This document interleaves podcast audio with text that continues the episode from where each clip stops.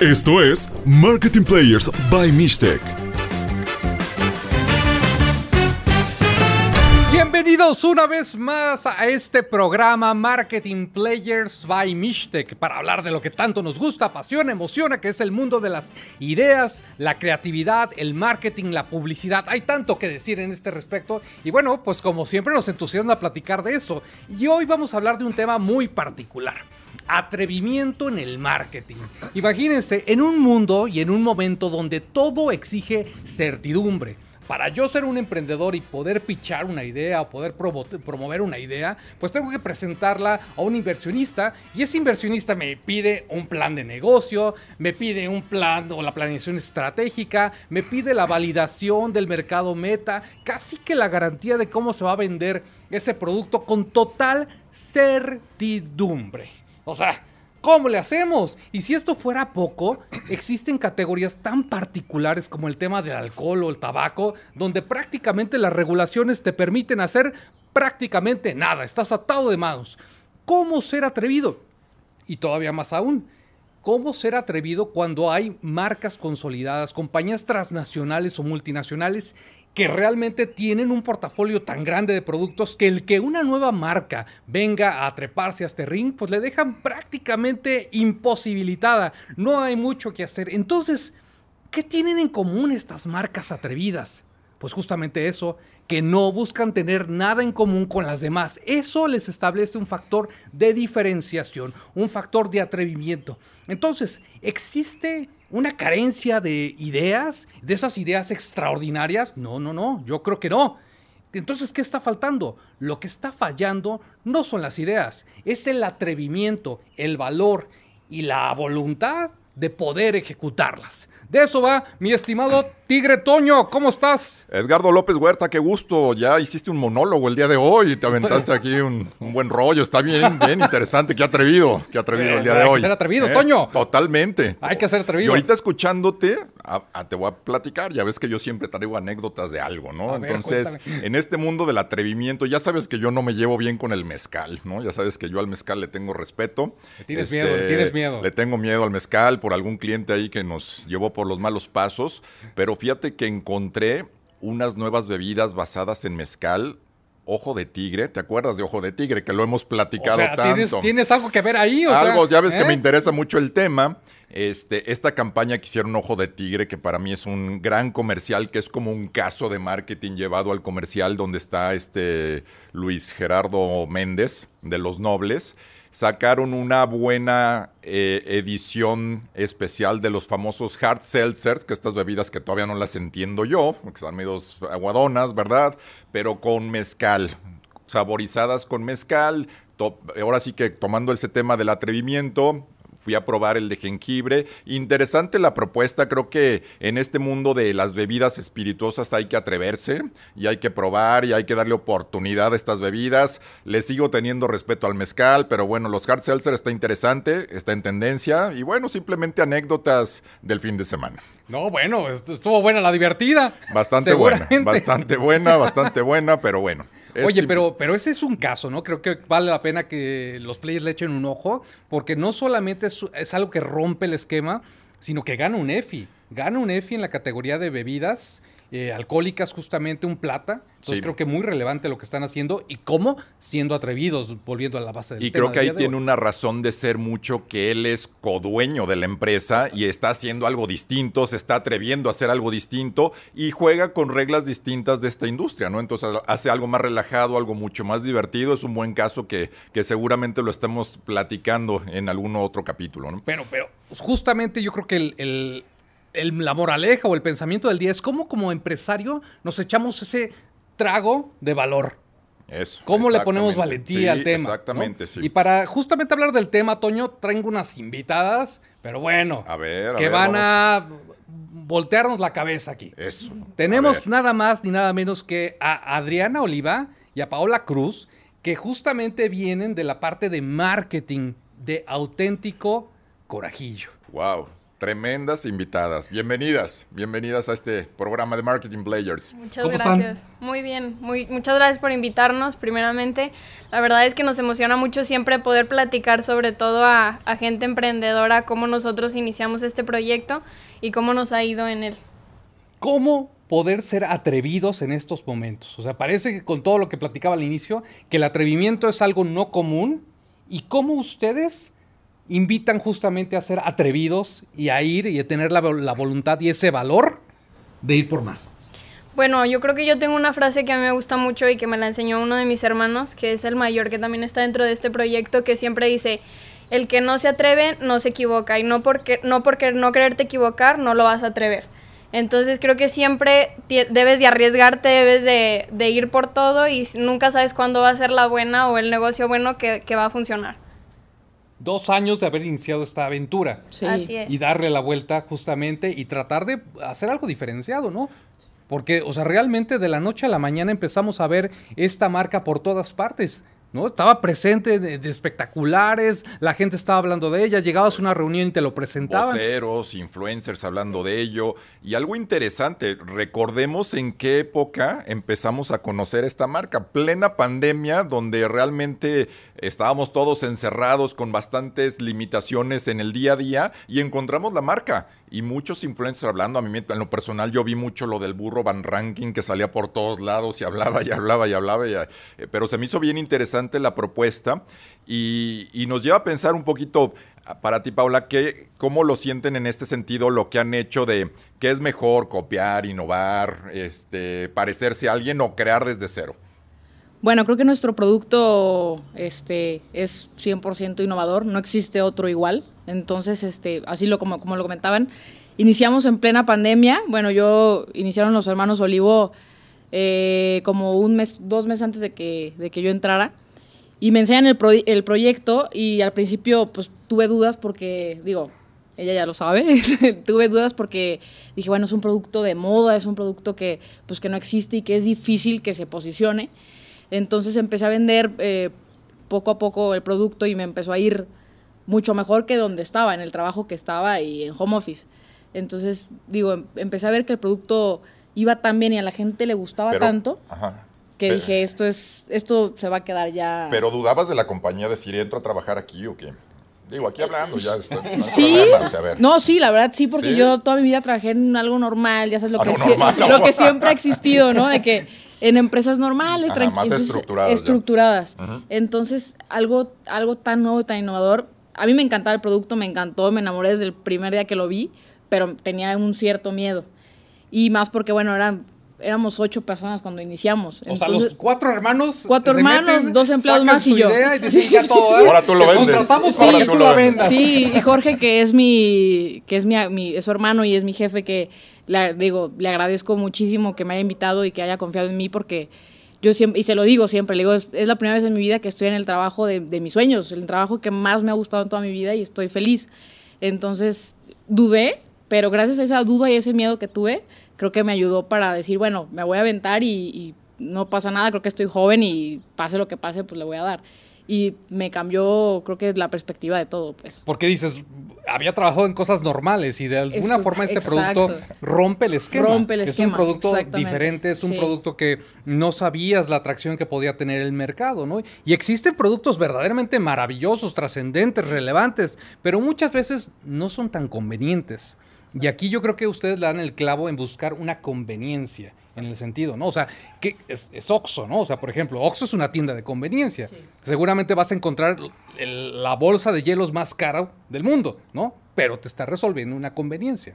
O sea, ustedes le dan la vuelta y no solamente en este factor de precio diferenciado, sino precio a la baja, porque yo voy a un restaurante y pido un carajillo y seguramente me cuesta mucho más el trago de lo que yo me puedo preparar un auténtico corajillo. ¿Cómo justamente encuentran ese valor en la conveniencia del producto? Bueno, teníamos dos parámetros principales. El primero es que tú encuentras o esta bebida solo la encontrabas en los restaurantes. O sea, tú ibas a comer y al final siempre te dicen, te ofrezco algún postre o un digestivo y un digestivo pues regularmente es el carajillo el más conocido. Entonces regularmente se, se vende entre los 150, 160 pesos en los restaurantes. Teníamos ese parámetro que es como el, el precio alto Y aparte, estas bebidas que son las ready to drink, que vienen mucho en tendencia el que tú tengas una bebida que la, la abras y ya esté listísima para, para enfriar o lo que sea, ya te la tomas. Y otros carajillos que ya están en el mercado, pero sí tienen un precio mucho más bajo. Nosotros lo que quisimos hacer es darle como un valor agregado o algo diferente al cliente. También quisimos agregar este tipo de experiencia de tú hacerte tu propia bebida y sentir, sentirte el bartender. Entonces, ¿qué es lo que necesitas? Únicamente el puro hielo. Le agregas a tu shaker y tú lo puedes shakear como tú quieras para vivir como esta experiencia de shakearlo. Oye, Adriana, pero, pero ¿de dónde surge un poquito? Ya lo decían, es familia, son hermanos, ¿de dónde surge esta idea? O sea, echaban una comidita, estaban en el digestivo, ¿qué se nos ocurre hacer? Bien, yo sé que es antes de pandemia, cuando, cuando empezó esto, pero ¿de dónde surge esa, esa gran idea alrededor de esto? Pero vas muy rápido, Pitir. Espérame, espérame, No, pues espérame, falta espérame, o sea, la plática está buena y no, no nos han ofrecido un, algo de tomar, o sea, algo de tomar, algún digestivo o Agüita algo. nada más. A ver, a ver. pa- Sí, no, ya está chiqueado. ¿No? Justamente este es el valor agregado, algo que tú te sientes en la experiencia de poder prepararlo, de poder... eh, eso yo no lo sabía, ¿no? De trasladarte a ser un bartender justamente, ¿no? ¿Cómo lo puedes hacer? Va padrísimo, felicidades. Sí, pues la idea inicia aproximadamente en septiembre del 2019. Este, como lo comentaba Paola, somos cuatro hermanos, yo soy la más chica. Y siempre hemos sido como muy inquietos todos. Todos estábamos enfocados en nuestras cosas. Yo por lo menos, yo nada más estudiaba, pero siempre tenía como, como la espinita de acompañar a Jorge, mi hermano, que es el mayor. Él ya tiene muchos años en, en las bebidas alcohólicas desde que hizo sus prácticas de la universidad. Es En- alegrón. En el tequila y todo esto, pues le, gust- le gusta mucho. Gusta. Entonces, como que cada uno fue aportando como para lo que era bueno y fue como nos, nos reunimos los cuatro. Fueron varias ideas, obviamente no fue no salió a la primera el producto, sino como que entre una lluvia de ideas se fue viendo. ¿Qué es lo que necesitas para hacer un carajillo? Que de hecho es la segunda bebida más consumida en México. La primera son las margaritas, que ya después vamos a hablar de eso. Pero sí, vimos que la tendencia a esta bebida, que es el- la mezcla del café expreso y el licor de hierbas y cítricos, como que a los mexicanos les gustaba mucho. Entonces fue así como, como entre la lluvia de ideas vieron que pues se necesita el licor, el café, hielo y un shaker, que no todos los mexicanos tenemos en nuestra casa un shaker. Entonces este, esta, este propósito de hacer las cosas simples y que la gente pueda ir al supermercado, pueda ir al Oxxo, pueda ir a cualquier lado, hasta pedirlo por internet y que ya te venga todo para prepararte tu bebida. Fue así más o menos como, como surgió el, el proyecto. Ya para enero del 2020 empe- empezamos a vender. Y pues claro que se nos viene una pandemia en marzo. Entonces fue creo que como un pico de ventas que nosotros no nos esperábamos.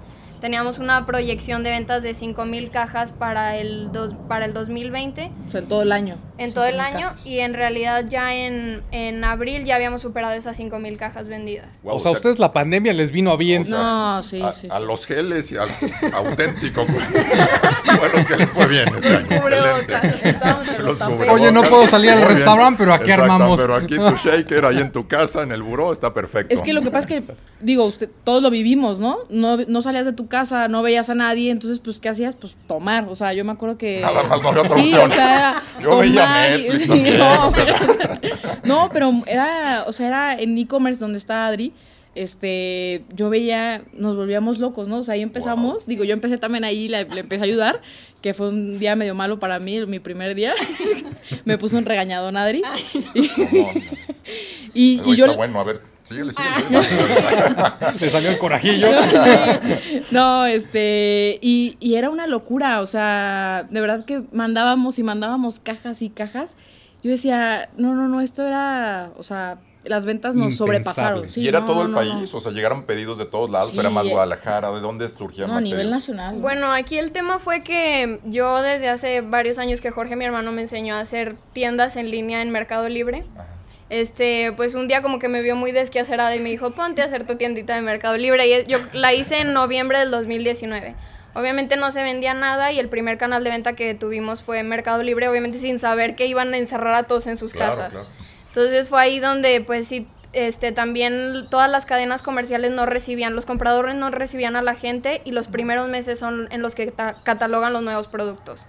Entonces pues sí se nos cerró mucho a, solo poder vender por internet, pero creo que fue pues una consecuencia muy buena el que, el que estuviéramos preparados con esa tienda en línea y que pues obviamente te llega desde Tijuana hasta Cancún y a todos lados de México. Oye, y hablando de tendencias, Adriana, en este sentido, el carajillo, digo, por lo que les estábamos leyendo, se atribuye a los españoles que lo mezclaban café con ron y así agarraban valor y justamente de ahí viene. Pero este es más como una versión mexicana, el, consumo del carajillo normal, como dices, como un digestivo, o ya está en- expuesto en el mundo, digamos. En realidad se perfeccionó, o sea, a mí me gusta mucho la historia y es mi historia favorita en la que nosotros quisimos regresar como a la historia principal, a la historia auténtica. Nosotros cuando hicimos esta investigación de dónde venía el carajillo, el carajillo viene de la guerra de Cuba con los españoles. Entonces ellos buscaban como tomar ese valor o tomar ese coraje porque en realidad es como tomar valor. El, coraje es como animarte o atreverte a hacer las cosas que normalmente no harías. Entonces fue ahí de donde sacamos la palabra corajillo porque preparaban el, el café expreso con, con ron y aparte le echaban azúcar. Entonces es por eso que quedaba dulcezón. Después se fue perfeccionando con un licor este, que yo creo que ya muchos conocen, pero no podemos decir marcas registradas en, en ningún lado. Entonces se fue perfeccionando aquí en México y nosotros pues quisimos agregarle todo eso a un solo shaker y obviamente ponerle el nombre de donde proviene, que es el corajillo, el tomar corajillo. Pero la tradición es, o sea, de, de consumo es más mexicana, ¿no? O sea, si yo me paro en Manhattan y pido una bebida de estas, No, no, no te la van a No saber. la van a hay, hay una bebida que es en, en Estados Unidos que se toma mucho, que es el expreso martini. Es muy similar, pero no es tan dulce, o sea, le echan otro tipo de licor. Entonces este licor como que a los mexicanos nos gustó la mezcla y ya se quedó para, para decirle carajillo. O sea, las empresas tienen de alguna forma un AD ADN comercial por naturaleza. Ustedes de alguna forma, pues se, se siente mucho un espíritu marquetero, ¿no? O sea, ¿qué es mejor? ¿Ser como ADN comercial o más marquetero ya en su experiencia? Bueno, pues si me preguntas a mí, pues que espero terminar mi carrera de mercadotecnia. Este, a mí me gusta ¿Cómo? mucho el Todavía no marketing. terminas la carrera y ya estás aquí dando una cátedra de marketing. Toda una player del marketing. Yo le dije que ya Muy lo bien. dejara, pero quiere seguir estudiando. Ya para los dos meses que me faltan, ya como que dejarlo no me, no me va a ver muy bien mi mamá. Ella le da clases a sus profes. ya. Este, no, a mí me gusta mucho el marketing y la verdad es que pienso que, que, o sea, aunque mucha gente piensa que el marketing está peleado con la venta, yo creo que la venta no es nada sin el marketing. Y obviamente el marketing tampoco no es nada sin la venta. Tú sabes que si tienes un buen producto, pero si no le haces marketing, si no tienes a toda esta gente que te apoya, como todo el conjunto de hacer pautas, los espectaculares, este, revistas, tener como todas las reseñas de la gente, el servicio al cliente, pues el producto no es nada. Y claro que, claro que tienes que tener como la experiencia. A nosotros nos gusta mucho tomar experiencias de otras marcas y claro que no somos súper innovadores, sino que nos gusta aprender de la gente que ya se equivocó y mejorarlo. No, di- no quiere decir que nosotros no nos vayamos a equivocar, No, pero, claro. pero nos gusta aprender mucho de todas las personas. Pero aquí balancean un, un punto bien importante, ahorita lo decías Paula, en el sentido de, de que el producto esté disponible, que esté en lugares de venta, etcétera. Todo eso también cuenta, ¿no? Porque muchas veces arrancan con ciertos estímulos, redes sociales y demás, y vas al punto de venta y jamás encuentras un producto, ¿no? Y, y algo tan llamativo. Aquí hacen muchos esfuerzos también comerciales para ello, ¿no? Sí, y bueno, ahorita lo que comentaban de los influencers, este, llegó un momento en que los famosos nos buscaban a nosotros.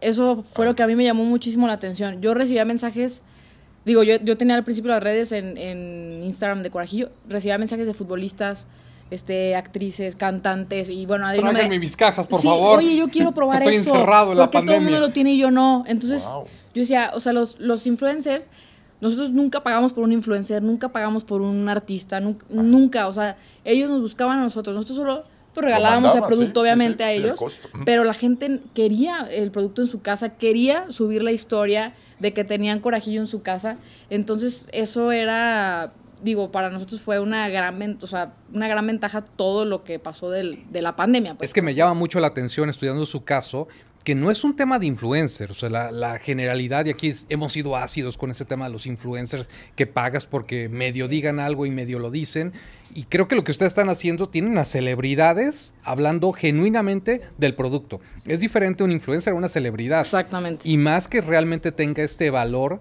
de pedirlo y que quiera generar contenido positivo de la propia marca. Exactamente. ¿Cómo lo lograron? No, y justo me pasó ayer que fui a un evento, este, a un evento que fue varias celebridades del medio del espectáculo. Y se me llamó mucho la atención también, o sea, nunca me dejo de sorprender porque llega una, una actriz este, de, de Televisa y llega y, y ve el producto y me dice, no, lo busqué, lo he buscado todo este tiempo y no lo había encontrado. No manches, a ver, hazme uno ahorita. Y, o sea, yo dije, o sea, hasta la... la ¿Cómo no? Sí, sí, sí, claro, ya. Sí. Entonces la gente sigue, o sea, la gente sigue buscando el producto y sigue, o sea, seguimos innovando, pues. Entonces, ahorita lo de que dices también del área comercial, la semana pasada fui a Ciudad de México porque no conocíamos a los compradores. O sea, mis compradores de, Era- de cadenas Sí, sí, sí. no las conocíamos pues, face to face porque todo era medio de videollamada, teléfono. Y cambia muchísimo el, el sentarte con ellos a comer, una reunión, el que vean el producto físico, el que te conozcan a ti. Entonces, después de dos años, conocí a mis compradores. Entonces, eso también cambia muchísimo la, la interacción con el cliente. Es sumamente importante. Qué historia. Sí. ¿Qué te está, y tú como marketera y con esta pasión que nos platicabas hace rato, ¿qué te está llamando la atención de este mundo del marketing? O sea, y fuera del tema de bebidas, o sea, en general, ¿qué es eso que te llama la atención? A mí me gusta mucho el tema de redes sociales. O sea, yo no puedo creer el alcance que tiene, que puede tener una historia o el alcance que puede tener ahorita un TikTok.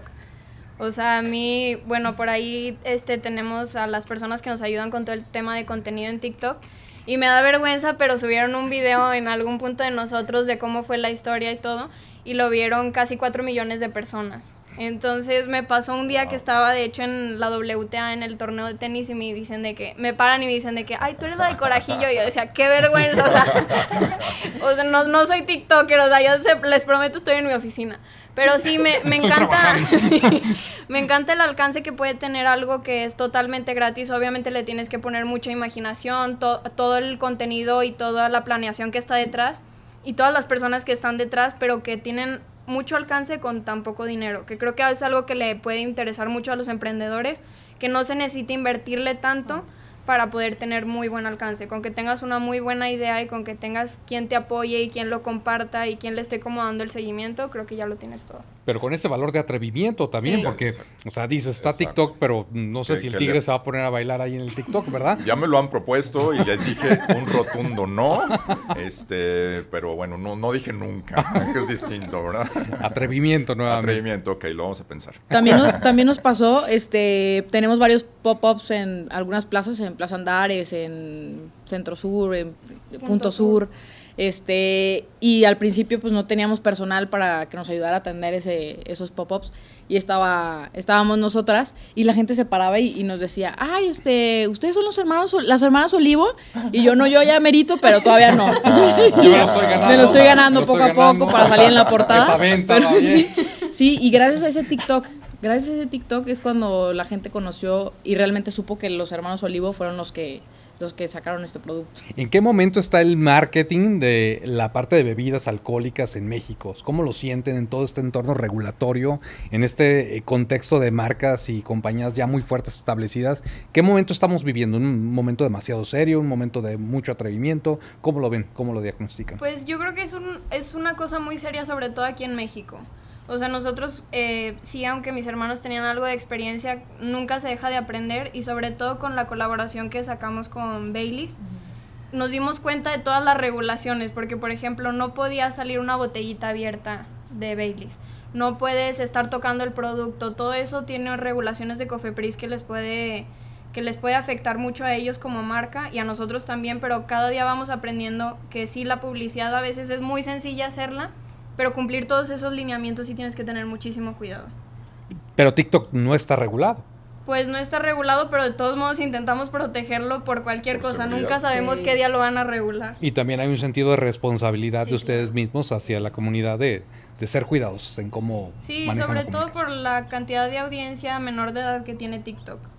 Pero creo que es muy buena plataforma para dar a conocer el producto. Y, y estas tendencias en el sentido de las bebidas más ligeras, o sea, todo este fenómeno que se ha destapado de las bebidas en lata, de tequilas mezclados, tequilas, rones, brandis, vodkas, que ya se, pues te cuestan muy poco, sigue creciendo, ¿no? Sigue siendo como una, una forma de, de llegarle al consumidor de una forma distinta.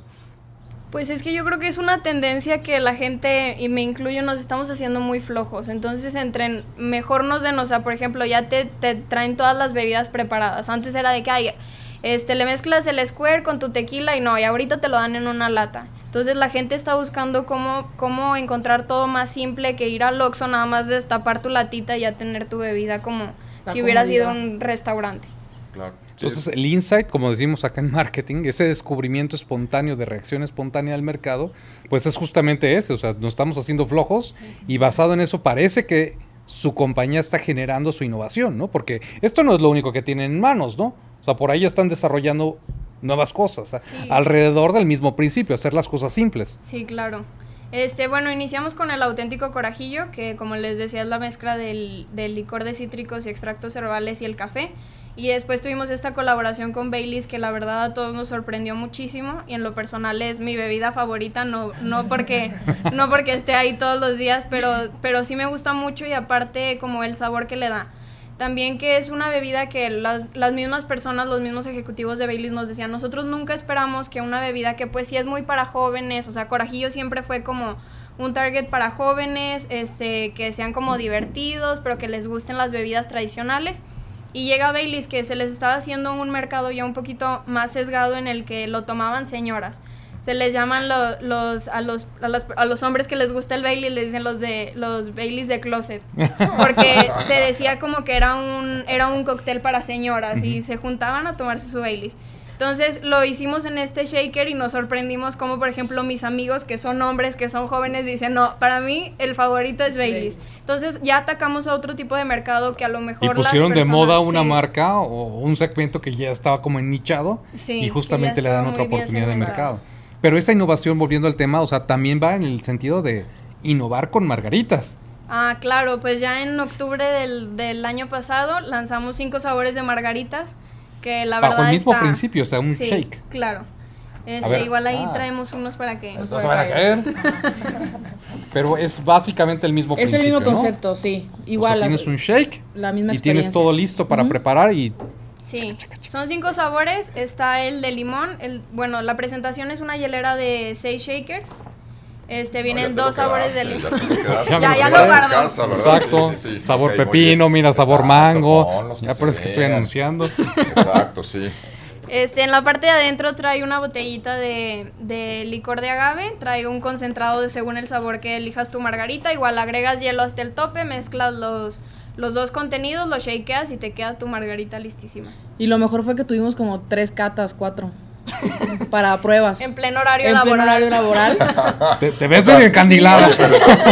Surgió rápido la idea, ¿no? Tres o cuatro catas y vámonos a vender. O sea, estuvo rápido. No, sí, digo, de la, de la primera a la última, que fue hace poquito, este, no había mucha diferencia. Bueno, esta última quedó el sabor muy, muy bien, pero de la primera a la última, la verdad es que no hubo mucha diferencia.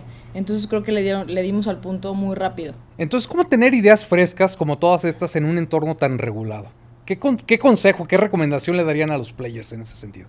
Yo creo que la investigación, Sí. siempre, o sea, siempre unirte a las tendencias y saber qué es lo que se viene de moda, saber qué, qué es lo que le gusta a la gente y aún sabiendo qué es lo que le gusta, cómo puedes innovar para que les atraiga el producto. ¿Y, y qué piensan de la competencia? ¿no? Muchos clientes, con emprendedores, empresarios, muchos le tienen temor a la competencia, me van a copiar, etcétera, etcétera. Yo sé que ustedes han protegido lo que han hecho y eso es de mucho valor, pero ¿qué piensan de todas estas marcas que están surgiendo alrededor de esta categoría, en este caso de, de los carajillos? Hay muchas ya marcas embotelladas. ¿Qué piensan de ellos? ¿Les preocupan? ¿Les valen? ¿Que salgan? ¿Qué, qué- qué piensan de ello? La verdad a mí no me preocupa, porque digo, es buena, todas las competencias son buenas. Este, de hecho, tenemos ahí presente la- nuestras competencias en nuestra oficina, que eso es muy importante. Yo al principio decía, ¿por qué lo tendrá aquí mi jefe, no? De que las competencias. Y después te vas dando cuenta que es muy importante. Entonces, eh, la mayoría de competencias son en, en lata, que mucha gente no le gusta la lata. Digo, hay de todo. Pero a mí en lo personal no me preocupa porque tenemos un producto totalmente diferente a lo que, a lo que ellos están, o sea, a la que la gente está acostumbrada a ver día con día, pues. Y es que aquí el, el factor empaque está jugando un rol bien importante de lo que están haciendo. Al final se está convirtiendo en una experiencia de preparar tu propio producto, de shakearlo, etcétera. Eso también ayuda. Comprar simplemente un líquido que tú te lo pones en un vaso y no le haces mucho show. Aquí tiene toda esa magia de hacer esas cosas distintas. Y ahorita que decías de las tendencias, justamente, ¿cuáles son esas tendencias más importantes que están pasando en este sector o que empiezan a visualizar, ustedes? O sea, ¿qué, ¿qué viene? ¿Qué viene? Pues como ya lo comentaban los hard seltzer y todas estas bebidas ready to drink, ya, o sea, este, se están posicionando como las más consumidas en México y también en otros países que nosotros esperamos ya pronto poder exportar el producto a no solo a América, sino ya extendernos por más continentes que también se utilizan mucho. Por ejemplo, en Japón todas las bebidas ready to drink son muy fuertes, entonces sí queremos también poder atacar otros mercados y poder llegar a más personas. ¿Hoy son moda o realmente están capitalizando una tendencia? Yo creo que eh, sí es una moda, pero también estamos intentando que se quede permanente. Al fin y al cabo una margarita ha existido, no tengo idea cuántos años tiene una margarita, pero hacerlo diferente. Todo esto de la convivencia, hacer que la gente pues se divierta un ratito, que tengan una bebida completamente diferente en sus reuniones o en sus en sus miércolitos o en lo que hagan, este que tengan algo como Guadalajarita con sus miércolitos. Ah. que tengan algo diferente, que se puedan divertir, que sepan que cualquier persona puede preparar su bebida y sobre todo que también fomentamos mucho el que reutilicen estos empaques que sí, ya te preparaste tu margarita, pero quién sabe si a la mañana siguiente le tengas que hacer a tu niño el chocomil ahí. Ándale. También le das una experiencia. Oye, te una bebida deportiva para reponerte, un jueguito o algo. Te vas a correr y Ahí lo bates también. Exacto, sí. No, hombre, no. A ver, con tanta plática vi, ya la verdad se me antojó, Toño. ¿Cómo ves? Está padrísimo. No, no, Felicidades. no, no, la verdad Una gran idea y sobre todo que la están rompiendo y creo que eso da, da orgullo, ¿no? Que estos tapatíos, que estos players estén jugando diferentes, se han atrevido y, vayan más allá. Padrísimo, ¿no? Di- Digno felicitación y aplauso. Sí, la verdad está fabuloso. Y algo, una pregunta también adicional de este tema. ¿Cómo creen que los ven los grandes a ustedes? Los grandes fabricantes, comercializadores de bebidas alcohólicas, ¿cómo ven a la compañía? ¿Cómo creen que los están viendo ustedes? Ah, mira, estos empresarios tapatíos que están jugándole aquí al- al emprendimiento o dicen, wow, estos la están haciendo bien. ¿Cómo piensan que los leen? Yo creo que después de lo que hicimos con Baileys, que bueno, que Baileys fue el que, el que nos buscó a nosotros, creo que ahí llamamos la atención y creo que hablamos, hablan bien de nosotros por lo que hemos hecho. Yo creo que una empresa como Baileys, el que nos, el que nos haya volteado a ver y el que haya querido hacer una alianza con nosotros, eh, habla mucho de, de la empresa que somos. No, padrísimo. ¿Qué reto, digo, para cerrar un poco y agradecerles obviamente que, que pasen por estos micrófonos, qué reto le darían a los players que nos están escuchando en el sentido de qué deben de hacer? ¿Qué, ¿Cuál es esa recomendación que les pueden hacer, Adriana? Pues que se tomen un corajillo y le sigan adelante. que se atrevan eso, a hacer mira. cosas diferentes, que, que la verdad es que el que no hace nada no se equivoca y es preferible equivocarte, aprender. Siempre se aprende de cualquier cosa que vayas a emprender y siempre te puede salir para sacar un nuevo producto y que siempre tomen todos los riesgos posibles, se atrevan a hacer todo y que le echen muchas ganas, que siempre, siempre se puede. Ahí está. Pues es miércolitos y es Guadalajarita, entonces atrévanse a echarse un auténtico corajillo. Muchísimas gracias por estar acá, Toño. Gracias, gracias por estar acá. La verdad nos, nos inspiraron mucho. Este, este capítulo está bastante, bastante interesante. Y creo que también un mensaje final es hagan las cosas bien. Vale la pena porque el resultado llega cuando hacen los proyectos muy bien, ¿no? Tiempo de irnos.